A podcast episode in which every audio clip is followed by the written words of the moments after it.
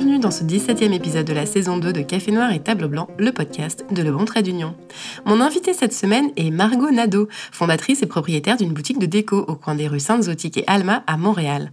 Margot, je vous le dis, je l'ai aimée tout de suite. Elle est aussi vive et pétillante que sa boutique, elle fait partie des gens qui ont une aura positive autour d'eux, pour moi, c'est un coup de cœur que je suis contente de vous présenter. Bonjour Margot, merci de mon invitée cette semaine. Bonjour Hélène. Alors, petit rappel, nos épisodes sont diffusés sur les principales plateformes d'écoute comme Spotify, Apple, Google. N'hésitez pas à vous abonner à notre podcast pour être alerté dès qu'un nouvel épisode est prêt.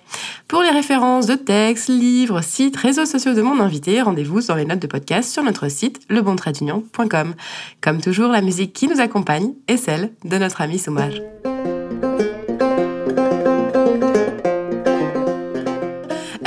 Pour cette première partie que j'ai intitulée Beau pour le moral. Et moi, ce qui m'a marqué quand je t'ai rencontré euh, et quand on a commencé à discuter, en fait, c'est l'importance du beau, de la poésie, de l'objet autour de toi. Et quand je, paraphrase dans cette chanson populaire en disant que c'est beau, beau, c'est beau pour le moral, j'ai l'impression que ça te définit bien. Euh, est-ce que tu peux nous en dire un peu plus sur pourquoi est-ce que c'est important pour toi? Cette notion de beau autour de toi? Ben, Je pense que quand on est entouré de, jolis objets, parce que moi, c'est des objets au, Palais Bulle, je, pense que ça aide, c'est pas la recette unique, mais ça aide à être de bonne humeur puis à être heureux. Alors, tu avais donné une entrevue dans un article, oui, du Baron Mag, et dans ta présentation de vidéo aussi sur ton site, tu dis l'optimisation des profits est loin d'être notre premier souci. Nous voulons surtout maximiser la beauté, le bien-être et la diversité. Nous sélectionnons nos produits avec soin pour leurs mérites humains, environnementaux et leur poésie. Nous essayons de faire les choses autrement, avec spontanéité et authenticité. J'ai un peu envie de dire, mais voyons donc, c'est un modèle d'affaires qui n'est pas centré sur le profit et tu n'as pas fait faillite. Oui, d'abord, ok, c'est drôle parce qu'un modèle d'affaires entre toi et moi, je sais même pas ce que c'est, Hélène, ok? C'est comme si c'est facile de dire ça a posteriori, comme si c'est comme un idéal et tout ça, et ça l'est quelque part, ok? Ça l'est.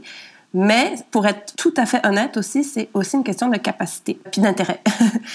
euh, moi, je suis quelqu'un qui a toujours été, j'ai eu des lacunes tout le temps, toute ma vie avec les maths, les chiffres, etc. Il n'y a pas grand-chose qui me fait peur, ok, dans la vie, mais ça, ça me fait vraiment peur si on me disait ah euh, est-ce que tu peux me donner des conseils etc je, je pense pas que je serais vraiment capable de, conseiller à quelqu'un de se lancer comme ça la, un peu la fleur au fusil là. mais moi j'ai pas eu le choix puis au final mais ben, je suis contente du résultat pourquoi est-ce que tu, ramènes le fait que c'est vraiment pas le côté recherche de profit? Est-ce que c'est seulement une affaire de, de maths qui te font peur ou, ou est-ce que c'est parce que c'est pas du tout la philosophie avec laquelle tu t'es lancé Est-ce que c'est parce que tu t'es plutôt dit, moi je voulais une entreprise qui me ressemble plutôt que devenir riche avec ma business? Ah ben, tout à fait, ça c'est sûr à 100%. C'est un idéal, bien sûr, quelque part, mais il faut aussi dire que même si j'avais voulu, j'aurais pas pu. Donc, euh, c'est les deux. Puis c'est drôle que tu dis ça parce que oui, c'est sûr que le palais bulle me ressemble, mais il y a beaucoup de gens qui me ressemblent. Puis je dis tout le temps, chaque jour, euh, quand il y a quelqu'un qui travaille avec moi, c'est fou, nos clients nous ressemblent aussi. C'est ça, je pense qu'on peut pas faire autrement que de faire quelque chose qui nous ressemble. Comment est-ce que ça, ça, guide un peu tes, décisions? Parce que même si c'est drôle effectivement de, de, te dire, bon, tu as une étiquette femme d'affaires en un sens, puisque tu, tu es chef d'entreprise, tu as une boutique, il y a un côté très euh, bubbly qui va avec le palais bulle, euh, l'univers que tu as créé. Mais c'est pas que du fun, il y, a quand même une vérité d'affaires, il y a quand même... Bon. Et comment est-ce que tu mets ce petit peps, cette petite bonne humeur, peut-être avant les chiffres, dans, tes relations avec bah, tes clients, tes employés, peut-être tes partenaires aussi, de, qui tu présentes les produits?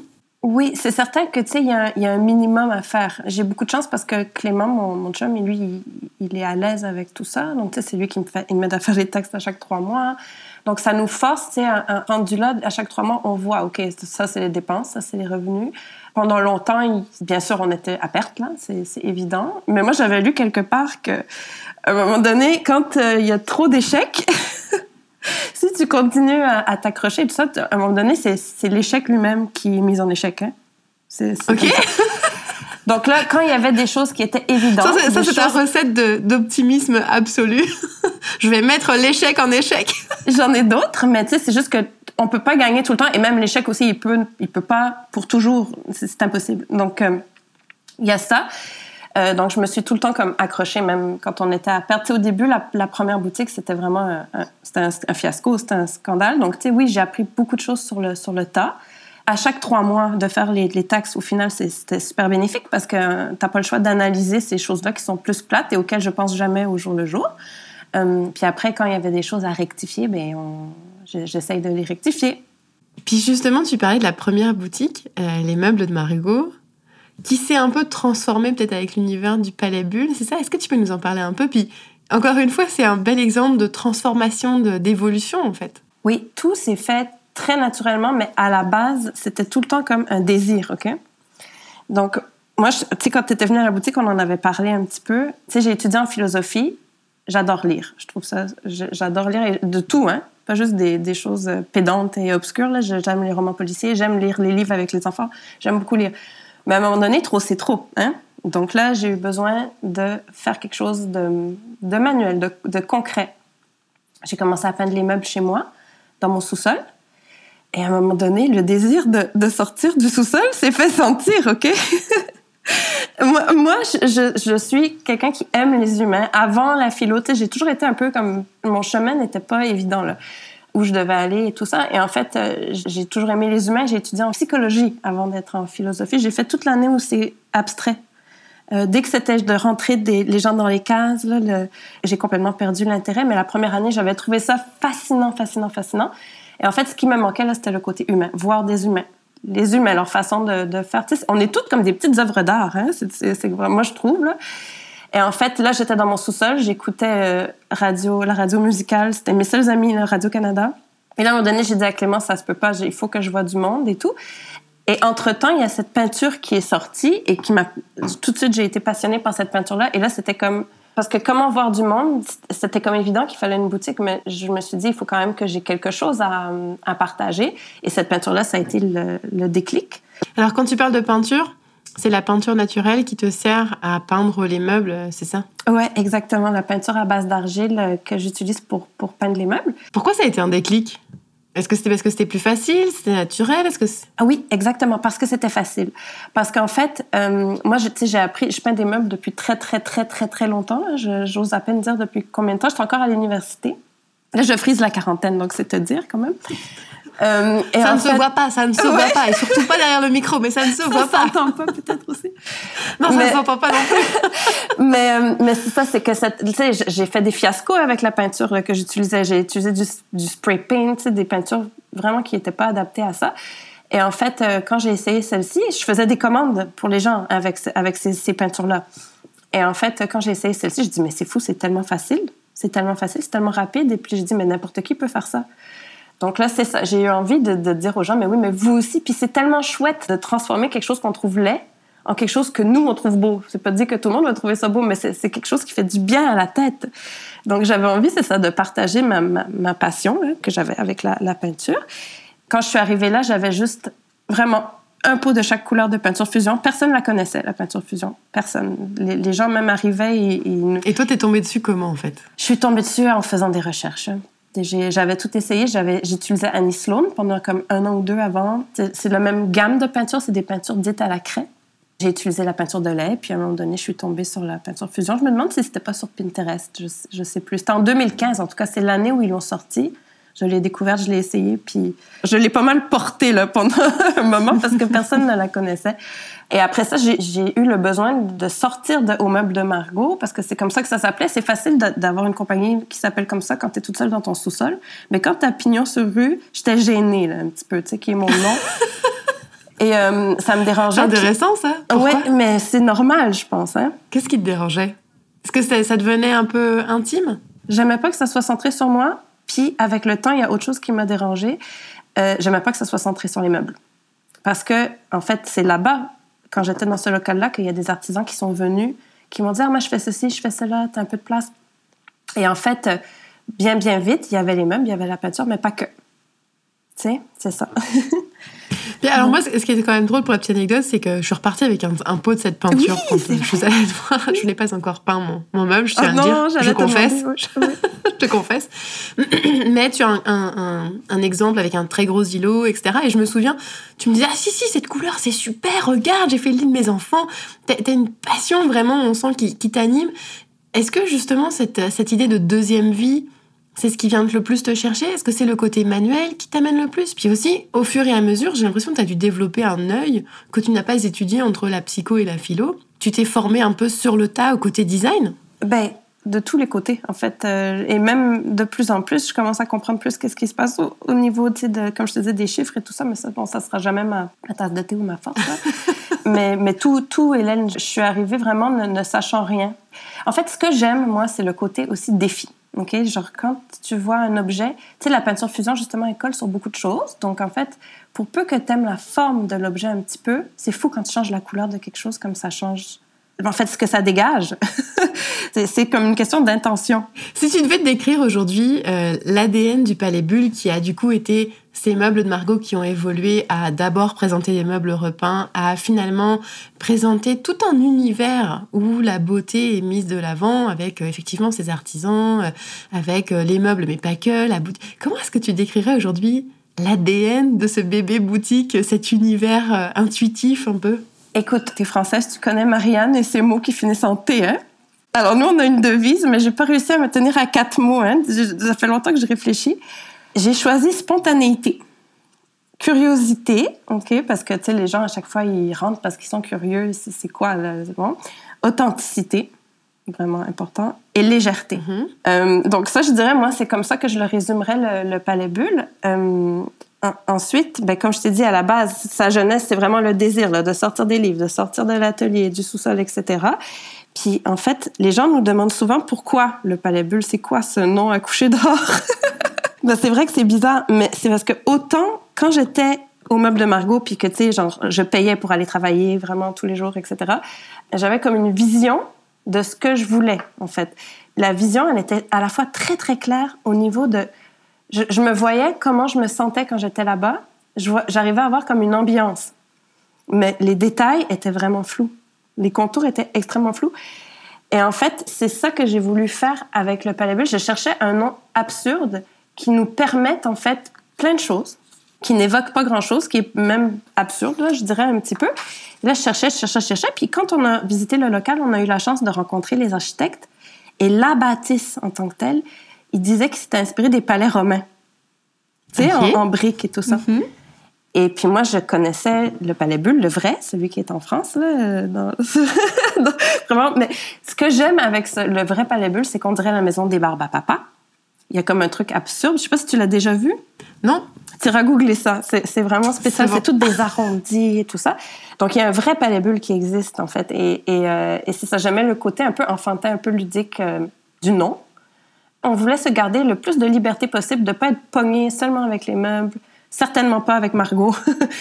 je dis tout le temps, c'est le palais sans prétention. je veux que ça soit, je veux que ça soit léger, que ça soit, tu sais, puis les choses, on a des nouveautés, mais ça change, tu sais, c'est ça. Je, veux la, liberté, vraiment, c'était ça. Moi, moi, tu me fais un peu penser à une petite marchande d'optimisme dans la boutique. je sais que tu veux parler du bonheur après. Tu sais, moi, je suis, je suis souvent de bonne humeur, mais pas tout le temps évidemment, là, mais je suis souvent de bonne humeur, puis j'ai mes petits trucs. non, non, mais puis je trouve ça intéressant parce que, tu vois, tu, disais, euh, j'étais beaucoup dans ma tête euh, avec les études que j'avais faites et j'avais ce besoin absolument euh, manuel de revenir à, à, créer quelque chose de mes mains, etc. Il y a un des articles aussi où j'ai trouvé et tu disais, quand j'étais petite, ma mère me disait toujours, amusez-vous avec des choses qui ne coûtent rien. Cette phrase m'a beaucoup marquée. Aujourd'hui, quand j'entends quelqu'un me dire je m'ennuie, j'ai la réflexion que cette personne est responsable de son état à travers sa façon de voir le monde. Est-ce que cette phrase, ça fait encore écho? Est-ce que plus que jamais, j'ai envie de dire, ça fait écho?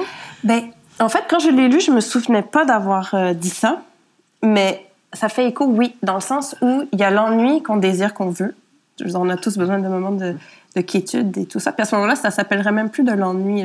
Moi, je pense que j'avais vraiment en tête les gens qui se plaignent de s'ennuyer. D'avoir rien à faire. Exactement. Ou tu sais, même des fois, moi-même, je suis de mauvaise humeur. En fait, ce que je pense vraiment, c'est que c'est facile d'être juste comme sur le pilote automatique et les pensées te viennent naturellement. Et en fait, une engendre l'autre. Et dans le fond, c'est facile de, s'égarer dans un flot de pensées négatives ou, qui, te font sentir mal. Et je pense qu'il faut s'exercer à, sans dire contrôler, ça serait trop fort, mais comme au moins essayer de guider gentiment ses pensées vers quelque chose qui nous fasse sentir bien à l'intérieur. c'est ça que je pense que j'ai voulu dire. Puis quand tu dis ça, est-ce qu'il y a ce rapport entre quand la tête fonctionnait beaucoup et que tu avais ce besoin de revenir aux mains, est-ce que finalement, les mains, elles te renvoient pas aussi dans un état de pensée, de réflexion? Parce que ta boutique, elle provoque des choses, elle provoque des émotions. Quand tu peins un meuble et que tu lui changes son, sa nature avec sa couleur, tu provoques des choses, des pensées, des réactions. Est-ce que ça, pour toi, c'est quelque chose qui est conscient quand tu fais des transformations de, de, meubles ou d'objets ou quand tu vas euh, décorer ou mettre de l'avant des jolis objets? Ben, En fait, je te dirais, tu me demandais si j'avais des moments d'ennui de, où je réfléchissais. Je te dirais, le moment où je réfléchis le plus, le mieux, c'est quand je peins des meubles. Parce qu'en plus, rendu là, je suis tellement rendue, comment dire, n'importe qui va penser à autre chose en faisant ça. C'est comme... Euh, Ta méditation. Tu sais, j'ai pas besoin de me concentrer tant que ça. Oui, c'est comme un peu méditatif. Puis en même temps, je vois la couleur ou même peindre en blanc, j'aime ça. J'aime peindre et c'est les moments, je pense, où je réfléchis. Ça, puis quand je vais chercher mon fils à l'école en métro je vois tout le monde sur le téléphone et tout ça, et moi, je ne fais rien. Je fais exprès, je me fais un point d'honneur à ne rien faire. Et là, c'est ça, c'est dans des moments comme ça, ou quand je marche aussi, tu sais, des fois, le matin, tu te réveilles de mauvais pied et tout ça, c'est là que j'essaye de, réfléchir. Et quand je réfléchis, c'est tout le temps d'essayer d'orienter mes pensées vers un endroit où je veux consciemment aller. Ça touche un peu bah, justement à ton processus créatif aussi, de qu'est-ce qui te décide à un moment donné que ce meuble ou cet objet, tu vas lui donner une chance. Et puis après, je te poserai la même question par rapport à cette artisane ou cet artisan qui va pousser la porte de ta boutique avec ses produits, qu'est-ce qui va faire que tu vas donner la chance? Si on commence par les meubles, qu'est-ce qui fait que tu vas donner la chance à une nouvelle vie? D'abord, je dois dire que les meubles, ça, a été un petit peu en pause durant les deux dernières années. Ça fait deux ans que ma cadette est née. D'ailleurs, j'étais peu à la boutique. C'est comme si j'ai ouvert, j'étais enceinte, je ne le savais pas au moment où on a ouvert. Alors, il y a beaucoup de choses qui ont évidemment pris le bord, incluant la boutique. Après, je suis revenue à la boutique un petit peu. Et là, c'est seulement maintenant, très récemment. En fait, c'est pendant la COVID, parce que ça, ça, tombait que ma petite fille avait commencé la garderie aussi. Et là, j'ai repris les meubles. Donc, la créativité a un petit peu pris le bord pendant un, moment. Mais, mais, pour les meubles, en général, je me rappelle, quelqu'un m'avait dit, mais comment ça se fait que tu retapes des meubles Ikea? Tu sais, moi, ça m'intéresse pas les meubles. Moi, ce que je disais un petit peu tout à l'heure, c'est que j'aime le défi. Plus, plus c'est. C'est sûr, si quelque chose est trop fragile et qu'il est voué à, à une perte euh, inéluctable. Genre, là, je le ferais pas. Ça serait niaiseux, ça serait gaspillé. Bon, mais euh, n'importe quoi qui est un tantinet solide et puis qui existe déjà, je trouve qu'il a le droit d'exister. Un. Et deux, plus je trouve ça laid à la base, plus ça me stimule. Euh, Encore le fameux sens du défi et de l'échec. Oui, exactement. Exactement. Puis il y en a, tu sais, combien de fois tu commences à peindre quelque chose, tu as une idée dans ta tête et là, hop, accident. Et là, c'est là que tu découvres une nouvelle technique des fois. C'est toujours comme ça, il faut avoir une espèce d'idée, mais en fait, il faut être super ouvert à, ben, aux exigences extérieures. c'est ça. est-ce que tes, enfants embarquent avec toi? Alors, ils sont très petits encore, évidemment. Euh, mais est-ce que de te voir agiter les pinceaux, enfin moi je me souviens avec ma sœur on voyait ma mère, on disait ah nous aussi nous aussi euh, les, ah pinceaux, les pinceaux. oui. est-ce que c'est un peu ça que tu vois aussi? Est-ce que tu tu vois le côté créatif qui déborde sur eux? Jean, il aime, il aime beaucoup dessiner. C'est rare qu'il soit en présence de moi avec la peinture fusion. Jean a déjà peint des meubles dehors et tout ça. Il, aime ça. Il, aime dessiner, il aime colorier. Euh, André, pour l'instant, elle est vraiment, vraiment petite. Euh, elle a peur de se salir, en fait. Elle est drôle. elle, veut pas, elle veut pas se salir. Donc, ouais, Jean, il veut être inventeur.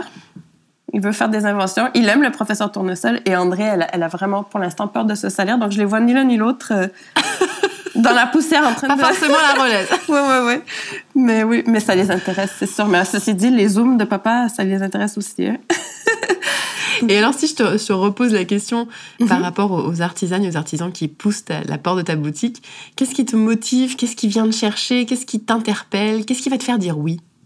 En fait, je suis toujours touchée par tout ce qui est fait à la main, par défaut. Après, pour la boutique, c'est sûr que tu l'as dit toi-même quand tu es venu, c'est vrai. Puis les gens nous disent c'est comme un bazar, il y a un peu de tout. Mais quelque part, ça paraît que c'est comme dans une même famille. C'est comme une petite famille. Et en fait, euh, tu, toi, tu parlais de cohérence. Je sais pas, c'est peut-être trop cohérence. Mm-hmm. En fait, plus ça va, c'est comme les clients, comme je te disais tout à l'heure, qui franchissent la porte, ils nous ressemblent, mais c'est comme si les artisans aussi, et toujours quand ils nous écrivent, euh, parce que c'est souvent par courriel, ils disent ça, je vois que ça ferait un bon fit. Ils le savent eux-mêmes. Hein? Ça, ça se fait naturellement. Est-ce que tu as appris à te faire confiance Peut-être davantage par rapport au début Ou est-ce que tu as toujours écouté cette petite voix en toi, ce petit oui J'aime ça. J'ai envie de rire parce que je, veux pas que ça ait l'air euh, présomptueux ou quoi que ce soit, OK? Mais honnêtement, j'ai tout le temps eu confiance que ça allait bien se terminer. Et en fait, j'ai juste pris des claques. Je prends des claques tout le temps. C'est comme clac, clac, clac. Mais je, je pense que c'est ça. Quand t'as un petit peu d'humour, puis que je suis comme obstinée, tu vois? Qu'est-ce que je, je m'obstine? Oui, mais plus. Mais Hélène, à un moment donné, j'étais un, genre cet été, il y avait l'anniversaire du garçon d'une amie. Et là, il y a une fille qui dit Margot, c'est fou, comme t'es tellement courageuse et tout ça. Comme, mais à un moment donné, là, c'est trop tard, tu peux plus reculer. Mm-hmm. C'est fini. Je, je, continue à m'obstiner avec joie là. Ça va de mieux en mieux, mais à un moment donné, quand ça fait cinq ans que tu t'obstines, aujourd'hui, tu me dis ok, t'abandonnes. Ok, mais je fais quoi? C'est mon chemin, là. Je, le continue, c'est clair. Hein. Donc, euh, c'est même plus du courage, c'est juste à un moment donné, c'est en mode opératoire. mais, justement, il y a, quelque chose comme ça. Tu vois, euh, une des choses que je t'avais noté, c'est ça, c'est je pense que dans tes cours de, de, philo, oui, le bonheur, euh, ça fait partie des grosses notions qu'on voit généralement en large et en travers, en concept, en théorie et tout ça. Toi, aujourd'hui, si tu devais passer par le spectre d'analyse un peu universitaire qui, qui qui a cadré ta vie à un moment donné. Est-ce que tu, tu, dirais que oui, tu as trouvé ton bonheur avec cette petite boutique, avec, euh, avec la vie que tu t'es construite? Oui, moi je pense que vraiment que, que oui. Je, même, tu sais, il y a un moment où ça allait toujours mal tous les jours, il n'y avait pas de surprise. Après, il y a encore des moments aujourd'hui où il y a des journées qui sont mauvaises, tu sais, vraiment mauvaises. Mais qu'est-ce que c'est pour toi une mauvaise journée?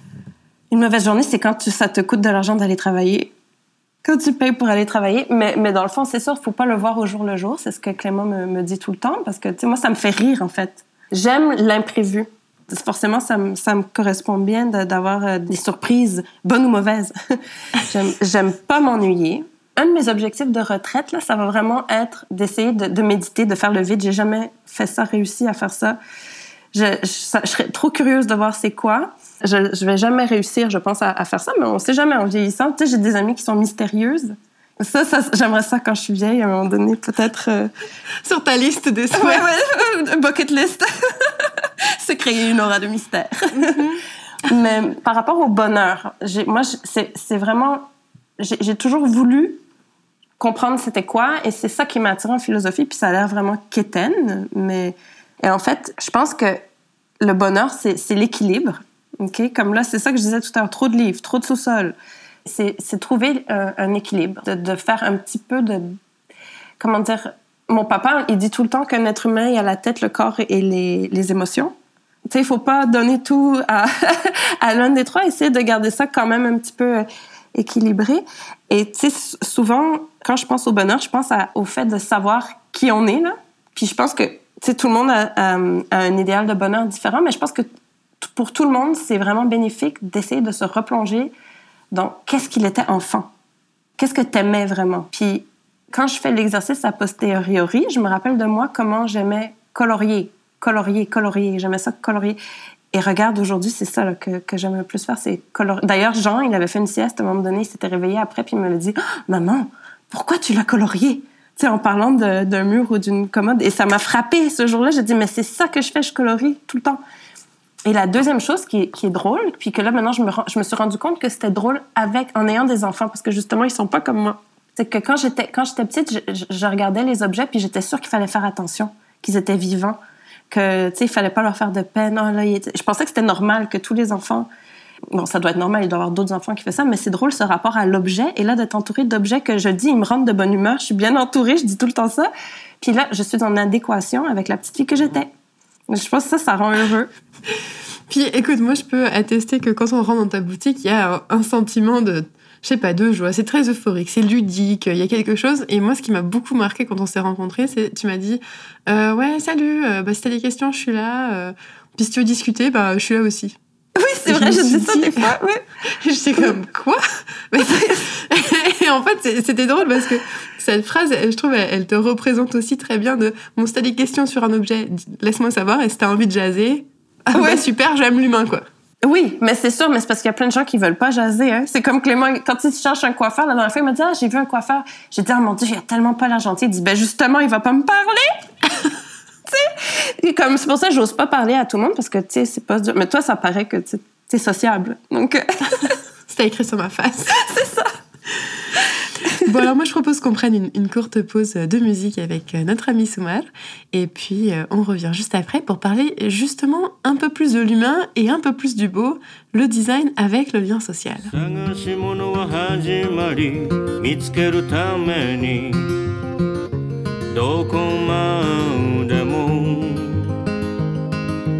捨てたものが多いのは今のあなたに。出会うため。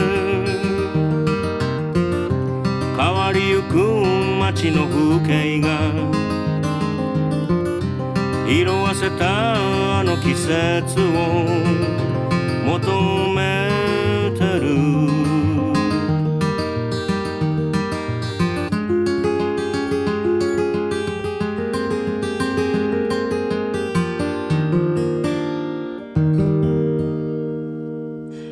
Voici de retour et on poursuit avec Margot, designer autodidacte et fondatrice du Palais Bulle, notre invitée du 17e épisode. Alors pour cette partie Margot, j'aimerais qu'on jase du côté intergénérationnel, le rapport que tu as avec aussi bien l'écologie, mais aussi les humains que tu croises, le fait de travailler avec ta maman parfois, travailler avec des gens qui n'ont pas forcément de diplôme, mais des histoires à raconter, un passé, des expériences à partager. Pourquoi est-ce que c'est si important pour toi les gens avec qui tu vas travailler ou avec qui tu as des interactions? Ben Parce que je c'est important parce que c'est des aspects extérieurs qui déterminent ben, ta journée au quotidien et tout ça. J'ai jamais rencontré quelqu'un qui avait rien d'intéressant à, m'apprendre, en fait. Hein. Jamais. Plus c'est varié, plus je suis contente. Je te parlais de, toutes les, erreurs, entre guillemets, que j'avais faites quand j'étais sur l'avenue du Parc. Et en fait, il y a des erreurs, ça serait trop gros de dire que c'est une erreur, mais par exemple, toutes les artisanes qui exposaient étaient des femmes dans ma tranche d'âge. Tu sais, des fois, dans la vie, il suffit de dire quelque chose et là, ça vient. Hein? Je sais pas si as déjà remarqué. Fais attention à ce que tu souhaites. Ouais, ouais. Ou même à ce que tu dis. des fois, tu y réfléchis. Mais, mais en tout cas, cette fois-là, je, m'étais dit, j'avais dit à Clément, là, au Palais Bulle, moi, ce que j'aimerais, ça serait avoir un vieux monsieur. Tu sais? Euh, et un jour, je te jure, Hélène, il y a un monsieur qui rentre dans le magasin, deux sacs dans, avec un nœud papillon, deux gros sacs en plastique dans les mains il me parle anglais, il me dit Margot, euh, ben, comment, comment on fait? How does it work to, Comment on fait pour exposer ici? Là, moi, c'est rare que les gens m'approchent comme ça. Tu sais, d'habitude, c'est des, des courriers. J'étais tellement curieuse. J'ai dit, ben, montrez-moi ce que vous avez dans vos sacs. Alors là, on est allé, on est allé, tu sais, au fond, là, où on fait les paquets cadeaux. Et c'était un monsieur qui tricotait. OK il tricotait. J'ai dit, mon Dieu, mais, c'était tellement beau. Puis c'était de l'alpaga. Il n'y avait rien de synthétique, à part les bouts. Il y avait des chaussettes, les talons. Là, il m'expliquait les talons, c'est plus stable. il faut qu'il y ait un petit peu de. Mais le reste, c'était tout de l'alpaga d'une douceur magnifique. Puis, les couleurs étaient trop belles, etc. Puis là, il voulait les vendre à un certain prix, mais moi, j'étais un peu au courant parce que, tu sais, j'en avais d'autres qui faisaient du. J'ai dit, on peut pas les vendre comme ça, ça serait vraiment pas juste pour les autres, tu sais, comme comment. Il dit, moi, tout ce que je veux, c'est payer pour ma laine. Moi, je, je tricote depuis que je suis enfant je peux pas m'arrêter de tricoter. J'ai appris à tricoter avec mes tantes. Et en fait, ce monsieur-là, il a donc on a, on a ajusté les choses pour que ça soit équitable. Et aussi, j'ai dit, ben, pourquoi pas. Et en fait, il a eu un succès fou Noël passé au palais. Il avait fait des grandes chaussettes. On les avait mis dans les, dans les vitrines. Et en fait, euh, il est parti. Il est parti comme il est venu. À un moment donné, il est, là, il est à Vancouver maintenant. Donc, il nous reste quelque chose qu'il avait fait des lingettes démaquillantes en coton, tu sais, qu'il tricote. Et en fait, ben, là, on continue à faire le suivi des ventes avec lui. Mais il est à Vancouver et là, tu sais, mais tu sais, c'est ça, c'est, puis on a, on a des gens comme ça qui, qui viennent, qui ça arrive. Je suis trop contente, c'est le genre de choses qui, tu sais, imagine dans ta journée, ça rend trop heureux de. Un monsieur qui tricote les chaussettes, un vieux monsieur. Ça s'appelait Old, ben ça s'appelle Old Man Knits. Donc les gens nous disent à chaque fois, mais est-ce que c'est vraiment un vieux Oui, oui, c'est un, un, vieux monsieur avec un nœud papillon. avec un nœud papillon, j'aime beaucoup ce détail. Oui. Pourquoi c'est, cette euh, curiosité en toi? Est-ce que tu es jamais fatiguée? Est-ce qu'il y a jamais des fois où tu aurais envie d'être toute seule ou... Parce que j'ai l'impression qu'il y a une espèce de, de côté ouverture, un, côté presque éponge à aller euh, voir les gens, à avoir cette... Euh, un peu, peut-être, on en parlait tout à l'heure en première partie, de cette curiosité d'enfant aussi que tu avais, que mhm. ce soit à colorier ou à parler aux gens. Est-ce que tu n'es jamais fatiguée de ça? Est-ce que tu es toujours avec cette même fraîcheur? La, réponse, c'est oui. Euh, si tu dis euh, le soir, je me couche tellement tôt, tellement tôt, c'est, c'en est ridicule, en fait. Euh, vraiment, là, si, si rien ne m'arrête, là, je veux dire, si on n'a pas des amis ou que je vais me coucher super tôt. Oui, je suis fatiguée le soir, vraiment. Vraiment, vraiment fatiguée. Je dors super bien. Et puis après, c'est reparti. oui. Mais, mais je te dis, c'est que je, suis, je pense que. Aussi, l'autre chose qu'il faut savoir, c'est que moi, j'ai changé. Quand j'étais petite, j'étais une timide maladive. C'est-à-dire, tu me regardais, juste si tu me regardais trop fort, j'avais les yeux qui se mouillaient. Tellement j'étais timide. Et en fait, euh, j'ai changé d'école beaucoup. Mon, mon, père avait un travail qui faisait que j'ai changé d'école, je pense, une dizaine de fois. Donc, à chaque fois j'étais la nouvelle, il fallait que je me refasse des amis. Il y avait des années où je n'avais pas d'amis. J'ai appris vraiment beaucoup avec ça, dans le sens où c'est pas tout le temps toi. Tu sais, des fois, c'est pas de ta faute. Toi, t'as beau faire les choses, même toujours de la même façon. Il y a des années où j'avais pas d'amis. Ça marchait pas. Puis ils disaient, c'est pas grave, je, je, lisais, je faisais autre chose. Mais tu sais, ça, c'était une, leçon vraiment importante que j'ai apprise. Et en fait, après, maintenant que je suis moins timide, en fait, je pense que je suis encore un peu timide. Mais tu sais, c'est ça, j'ai réussi à... Et, je pense que je suis juste trop heureuse de, de plus être timide.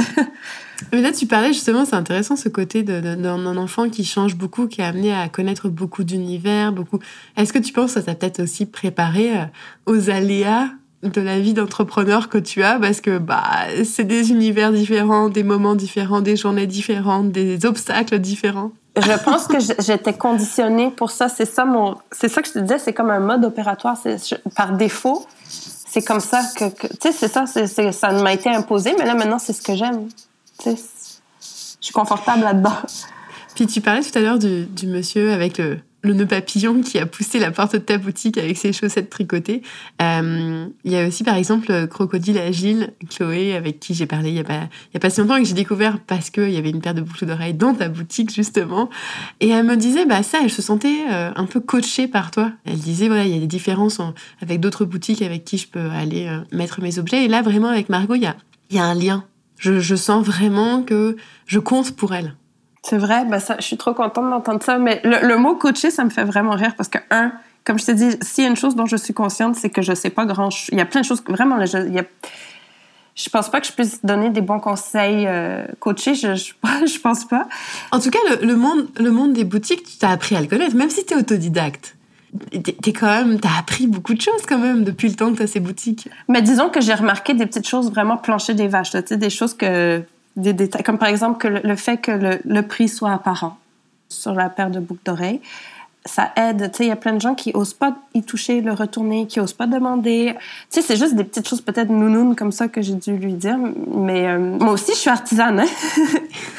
tu sais, j'avais envoyé les meubles en consignation euh, il y a plusieurs années. Ça, c'était une boutique, ça s'appelait Esprit Vintage. Je me rappelle exactement, exactement de comment je me sentais quand ils sont partis dans le, dans le camion tu sais, je sais que c'est excitant, puis je sais aussi que c'est ça, c'est comme quand tes enfants vont à la garderie la première journée, il y a un côté, c'est pour ça, peut-être c'est ça qu'elles sent, je sais pas, mais en tout cas, c'est sûr que les artisans qui sont là, ils sont là parce qu'on les aime, c'est sûr, là. Puis on les aime de plus en plus. Elle, je l'ai vue deux fois.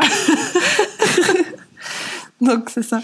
Est-ce que euh, le Palais Bulle, tel qu'il est, tu le verrais ailleurs qu'à Montréal. Montréal a, un côté de, de ville très euh, créative et je pense que j'ai l'impression, surtout depuis les dernières années, moi j'ai débarqué là-bas, ça va faire à peu près 15-16 ans, mm -hmm. hier quoi, euh, et que depuis ce temps-là, ça a beaucoup changé ou en tout cas on a commencé à de plus en plus, je dirais, à valoriser euh, ce qui a été, ce qui est fait sur place. Évidemment, avec la Covid, toute la vague du panier bleu et de consommer local aussi. Ça c'est incroyable la différence que ça a fait, ouais, énormément. Est-ce que du coup tu dirais le, le Palais Bulle pourrait être ailleurs qu'à Montréal? Surtout toi, l'enfant qui a été transporté partout, là. Est-ce que tu verrais ta boutique ailleurs qu'à Montréal? Ah, moi, en théorie, je, je, dis oui. Je pense que n'importe qui pourrait faire son, son palais bulle euh, à lui. Puis à la fois, non, parce que c'est sûr que forcément, il serait unique. Je veux dire, que, imagine, moi, si demain je voulais en faire un autre, il serait pas pareil, même si c'est moi qui l'avais fait. Mais je pense qu'il y a toujours de la place partout pour des, des drôles de bibites, là, tu sais. Puis en fait, ouais, moi, je dirais oui. Euh, oui et non. Oui et non. Et là, si je te ramène au côté justement de, de, de cet achat local, de peut-être la prise de conscience du, du fait main. Moi, j'avais une petite grand-mère qui disait toujours fait main, fait cœur. Oui, c'est euh, vrai. Et, et est-ce que justement, tu es très optimiste Ah oui. Ou, ou est-ce que es très, tu te sens poussée vraiment dans le dos avec, avec cet élan? Ben, en fait, comment t'expliquer? Il y a eu un engouement pour le fait main, là, vraiment, avec la COVID, que c'était tout le monde, mais il y a tout le temps, tout le temps eu des gens qui ont été sensibles à ça. Moi, j'ai ma meilleure amie, Julie, elle se moque tout le temps de moi. Et en fait, euh, elle, elle est très, euh, tu sais, elle est plutôt, je dirais, cérébrale. Et quand elle vient au Palais elle dit, Margot, ça, ça se peut pas comment t'es. Elle me trouve tellement quétaine.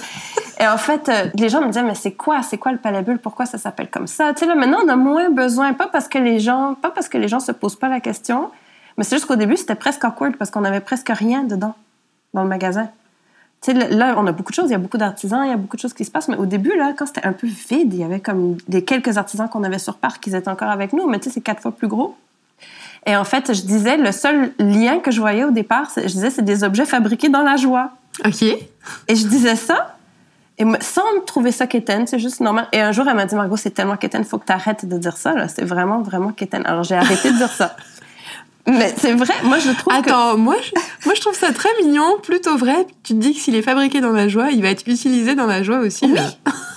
ben moi, c'est ce que je me dis. Puis là, Julie, pas d'accord. oui, mais, j'ai arrêté quand même de le dire parce que j'arrivais plus à le dire, euh, tu sais, comme non spontanément, non, c'est ça. Là, aujourd'hui, on a, on a tout ce qu'on a, en tout cas, je pense, provoque un petit peu la joie, tu sais, comme une gourde. Elle te suit partout dans la journée. Quand je l'ai offerte à mon fils, la gourde bicolore, là, que, tu sais, il est toujours content, il voit plus d'eau. Là, en ce moment, dans mes pieds, j'ai mes pantoufles, les là, Tu les as vues, les pantoufles avec les pompons? Les pantoufles avec les pompons, oui. Tu sais, je dis tout le temps, essaye, essaye d'être de mauvaise humeur quand tu as ça dans les pieds. C'est impossible. Ça, ça te force à prendre du recul.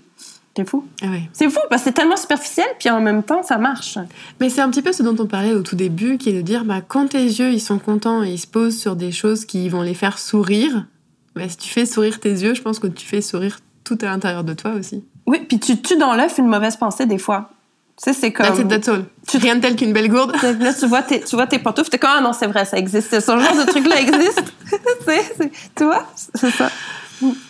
Puis c'est aussi qu'il y en a à peu près pour tous les styles, mais j'ai l'impression que tu, tu brouilles les barrières de cette joie enfantine avec le sérieux de l'adulte qui pourrait être là d'habitude. Parce que oui, il y a un rayon qui est un peu plus rayon enfant au niveau des tailles et de ce que tu vas proposer, mais il y a aussi des choses de ce rayon enfant que moi je suis allée regarder en disant oh, mais putain, c'est trop super, pardon, on dit pas de gros mots, mais euh, pardon, mais, mais euh, c'est ça, c'est super, c'est plein de couleurs, c'est tout ça. Et je trouve ça, il n'y a pas vraiment de, de rupture. C'est comme si tu, j'ai envie de dire, tu déculpabilises l'enfant en nous de rester enfant, de rester cet enfant même si on est grand. Oui, mais moi, je pense que même le palais c'est un peu une injonction à rester enfant. Les gens qui, les gens qui rentrent, il y en a qui ressortent tout de suite. C'est pas pour tout le monde. C'est pas pour tout le monde. Et tantôt, tu parlais, tu parlais des, euh, des, euh, des, de l'âge. Et en fait, c'est pas parce que je veux tant le vieux monsieur et tout ça. C'est que dans le fond, je pense vraiment. Tu sais, Georges Brassens, il disait quand on est con, on est con, là. Mais en fait, c'est ça, c'est que dans le fond, on, on change pas tant et il y a pas. Pour moi, c'est ça, l'âge, c'est pas important. Je trouvais juste ça bizarre que tout le monde était. Le portrait des gens qui exposaient était tellement uniforme. Je trouvais ça bizarre un petit peu, mais, mais en soi, tu vois, hier, on a eu un monsieur qui est venu. Ils viennent de temps en temps, et le monsieur, je sais pas quel âge il peut avoir. On a, on a peu d'hommes, très, très peu d'hommes. OK. Quand ils viennent, c'est parce qu'on leur a demandé de venir en général et tout. Et en fait, ce monsieur-là, il voulait tellement les pantoufles avec les pompons il dit, je peux-tu les, je peux-tu les essayer? Puis là, j'ai dit, ben oui, c'est sûr. J'avais peur que ça soit juste parce que moi, j'ai des grands pieds puis j'ai pris la grande taille. Mais en fait, il, m'a regardé vraiment, mais il m'a dit, mais ça me fait pas. Je dis, ah, je dis, j'espère qu'ils vont en faire des plus grandes, Mais c'est ça, c'est qu'en fait, les gens qui aiment le palais ils ont tous ce côté euh, enfantin. Joyeux. Ouais, joyeux. Ouais, curieux. fait qu'on revient à tes quatre fameux mots de, de qui est le palais et...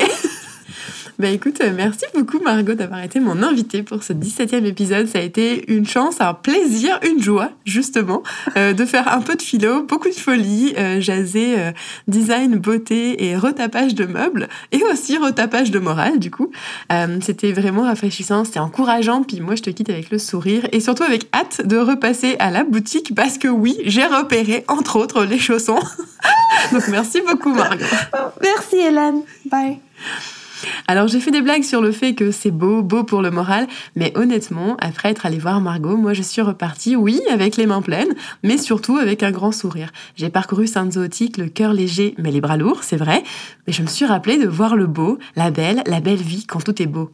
Ce n'est pas de l'ignorance de ce qui attriste, inquiète, désespère notre monde, mais c'est peut-être presque l'insolence. L'insolence, la rébellion, un choix de vie, de vie courte mais vive, de vie d'un meuble récupéré et repeint à qui on offre une autre existence. En fait, voilà. Je suis sortie de chez Margot comme ce meuble repeint. Moi aussi, moi comme tant de lampes, buffets, armoires, après Margot, j'étais refaite. Je me suis dit que je n'étais pas la seule à me mettre de là, à ne pas mettre l'argent au cœur de la business, que je ne prends pour du cash que ce qui ne l'est pas. Comprenez le bonheur, les amitiés, les histoires. Le palais bulle est un écrin, un rappel, un signe sur la route. On se réveille, on s'amuse, on se peint sur le cœur les plus beaux messages. Soyez donc vous aussi créatifs, libres, légers, colorés. Vous en avez le droit, le devoir peut-être même, le loisir, ça c'est sûr en tout cas, Concourons donc, mes amis, à la beauté du monde pour offrir aux paupières closes de celles qui ne voient pas la plus belle des cartes, la route à suivre, la poésie de la vie. Alors des questions, des commentaires, des compliments pour mon invité ou notre programmation de podcast, écrivez-moi à hélène at lebontradunion.com. Je vous rappelle que vous retrouverez toutes nos notes de podcast sur le site lebontradunion.com, rubrique podcast. Je vous retrouve la prochaine fois pour le 18e épisode de Café Noir et Table Blanc sur Spotify, Apple ou notre site. D'ici là, je vous dis à très bientôt et surtout, prenez soin de vous.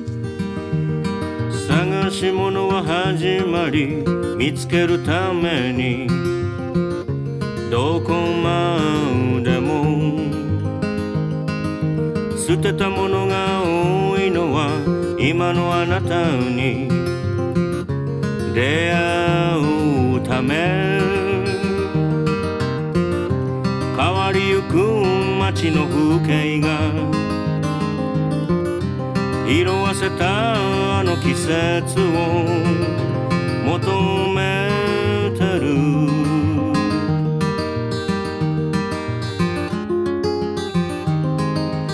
書かれた言葉嬉しくて過ごした夏は眩しくて。気づいた時は消えていた。残ったものはあのハガキだけ。昼間のピアノ小太鼓のリズム。色あせたあの季節を求めてる。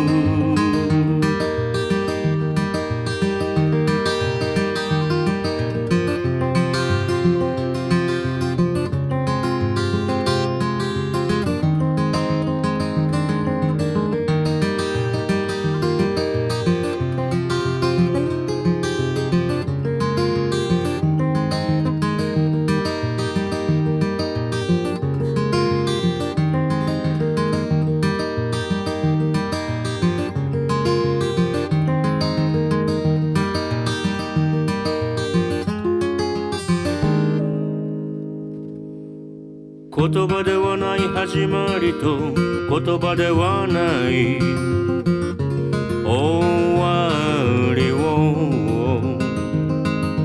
教えてくれたあなたにこんな時こそ会いたくて。昼間のピアノ小太鼓のリズム色あせた季節を求めてる。変わりゆく街の風景が色あせたあの季節を求めてる。